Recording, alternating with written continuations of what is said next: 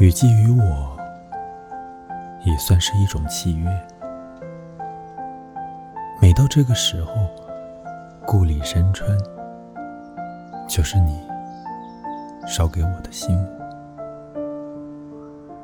我在山上摘梨，采松茸，用外婆自制的豆豉煮江鱼。我的鞋子沾满了故乡的泥土。我的鞋子再也没有洗干净过。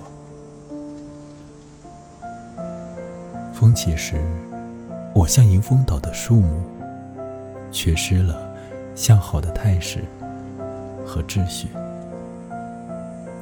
我用大片的蒲叶接住滴落的云雨，用翠绿的方式给你回信。死去何所道？托体同山恶。我把你的人生讲给另外一个人听，